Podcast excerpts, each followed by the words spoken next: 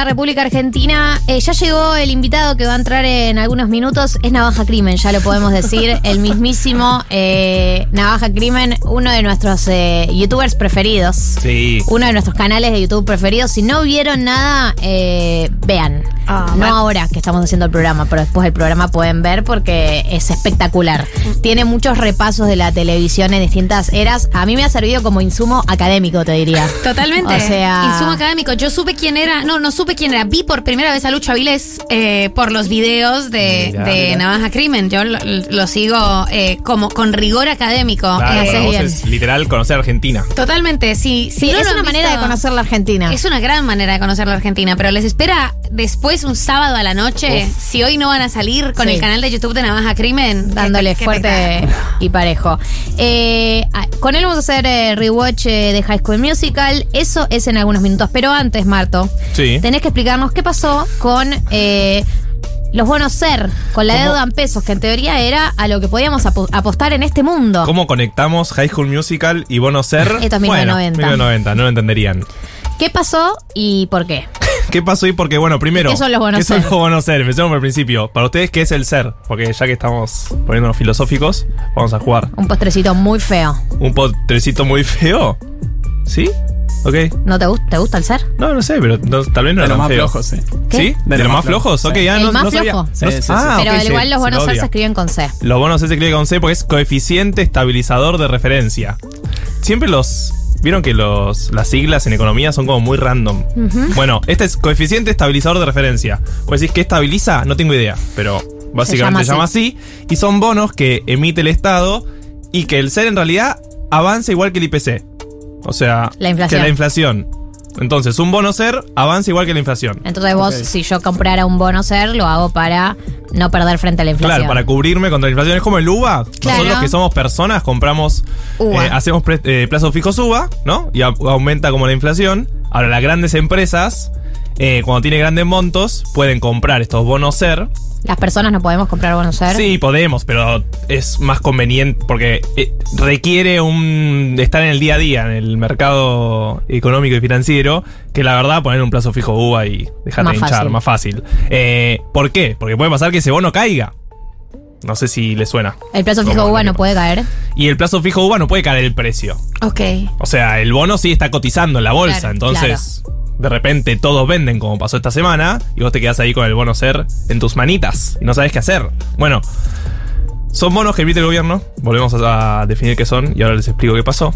Son bonos que emite el gobierno y que está emitiendo mucho el gobierno. Porque, no sé si saben, el gobierno no puede emitir deuda afuera. Ya está, se nos cerraron los canales internacionales. Ya fuimos al fondo, le pedimos guita de vuelta, todo. Pero Basta. te imaginas que vamos afuera y le decimos, che, ¿no tiene un par de dólares más para darme? No, basta, no, no. Basta, Argentina. Sáquenlo de acá, por Dios. Sí, ya saben cómo me pongo. Bueno, entonces emitimos deuda, pero en pesos. Y como no sé si saben también que hay mucha inflación, el mercado le dice todo bien con la deuda en pesos, pero ¿qué tasa me vas a dar? Una tasa altísima me tenés que dar porque hay una inflación Claro. altísima. Entonces el gobierno lo que dice, bueno, en vez de darte una tasa altísima, te doy estos bonos que aumentan como aumenta la inflación. ¿Se entiende? Y estos bonos pasaron a ser como la moneda corriente en la emisión de deuda del gobierno son el 20% de la deuda total que tiene el gobierno, están estos bonos, que aumentan como la inflación.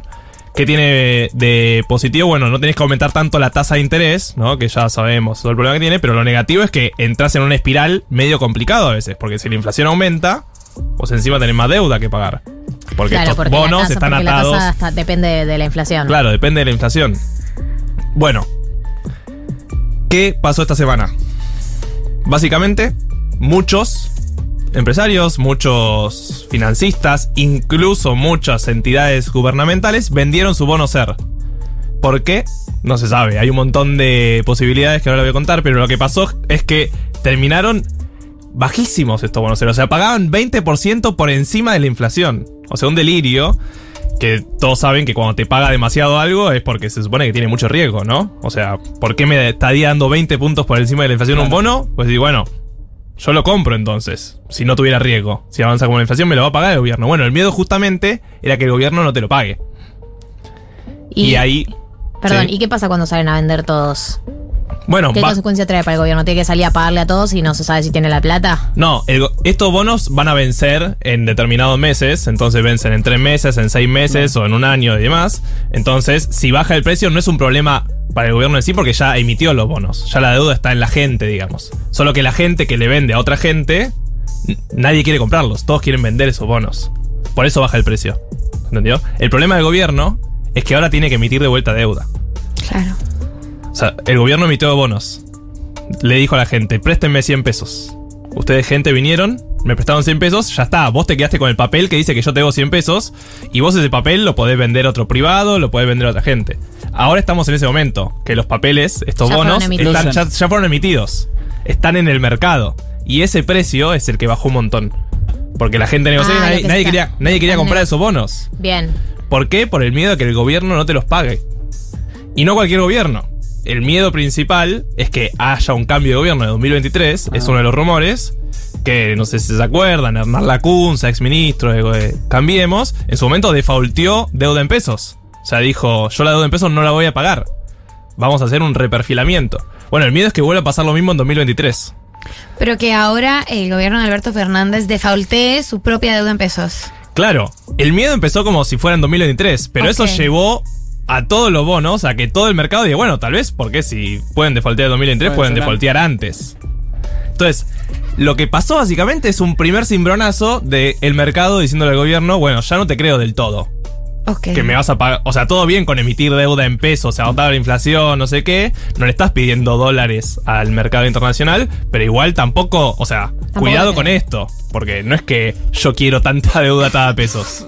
O sea, me venía bien, pero ya llegó un momento en el que todos empezaron a vender esa deuda atada en pesos. Claro, ¿me puedes dar los verdes? Y entonces Y ese es el tema. Me podés dar los verdes. O sea, en el fondo, todo es, bueno, todos vendieron sus pesos atados a la inflación. ¿Y ahora qué va a pasar? Bueno, se supone que si todos vendieron, es posible que aumente el dólar. ¿Por qué aumentaría Porque el dólar? todos con esos pesos van a ir a querer comprar dólares. Ah, ok, ok, ok. O sea, si todos vendieron, yo tengo un bono que me decían que me iba a pagar como la inflación, estuve ganando los últimos meses, que la inflación fue altísima, de repente yo digo, chau, me voy al dólar. Claro, los vendo y me voy al Me, dólar. me voy a algo seguro. Claro. Eh, te iba a hacer otra pregunta con respecto a este tema Sí. y es si al gobierno ahora se le dificulta volver a emitir este tipo de bonos, tiene que buscar otra manera de financiarse. Bueno, y ese es el tema, el problema. El gobierno Emitir. sigue emitiendo, el, el gobierno sigue emitiendo deuda todo el tiempo. O sea, tiene que pagar deuda y para pagar deuda lo que hace es sacar nueva deuda. Eso va a pasar estas semanas. Y tampoco Es puede hacer cualquier cosa porque tiene lineamientos del FMI. No puede hacer cualquier cosa porque tiene lineamiento del FMI, pero además tampoco puede emitir billetes. No es que podés pagar toda la deuda que Eh, tenés la maquinita, con no la usar maquinita la del Banco. Central. Eh, porque aparte tenés un problema inflacionario. O sea, si emitís un montón más para pagar Ah, deuda, agotador, Marto. avanzaría mucho la inflación. Y, si aumenta mucho la inflación, encima, ¿qué pasa? Tenés más deuda, porque va. tu deuda está atada a la inflación.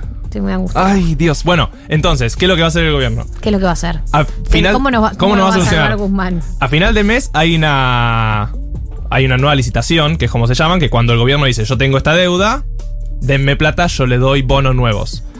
Se supone que el gobierno va a aumentar la tasa de interés. Oh, Buah, más, más, más- riesgoso todo aún, ¿no? Como que todo re claro. volátil ya. O sea, te voy a pagar en bonos atados a la inflación y además te voy a dar un puchito más. Claro. Y ahí vamos a ver. Si el mercado le sigue queriendo prestar plata en pesos atados a la inflación, más una tasa de interés al gobierno, o a ver qué pasa, qué hace el gobierno, porque va a tener que seguir refinanciando su deuda. Todo este bardo Sí. es. Se viene un segundo semestre complicado.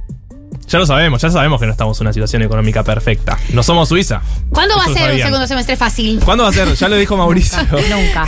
Es un, Eh. es un horizonte el segundo semestre. Que uno va avanzando en la vida, esperando un segundo me- semestre mejor que nunca llega. Pero bueno, Siempre ¿para qué sirve? semestre en tu corazón. Para seguir avanzando. Bien, Marto, muchas gracias por explicarnos este contexto nacional. Eh, si quieren pispear, buscar, tener a mano otras herramientas de inversión, algunas un poco más predecibles, como es el, el dólar MEP, como es comprar los 200 dólares mensuales que te deja el gobierno, como es, por ejemplo, los CDRs que hemos hablado, pueden entrar a Invertir Plus. Claro. Eh, los amigos de Invertir Plus, que es una agencia chequeada, ¿sí? Está certificada InvertiPlus, no te estamos mandando a ningún lugar extraño, invertiplus.com.ar o en Instagram arroba InvertiPlus y ahí se pueden empezar a mirar un poco las distintas herramientas de inversión que hay, pueden escuchar las otras columnas de Marto que están en Spotify y eh, informarse un poco para ver eh, en qué pueden eh, invertir y cuáles son las herramientas más seguras para este contexto.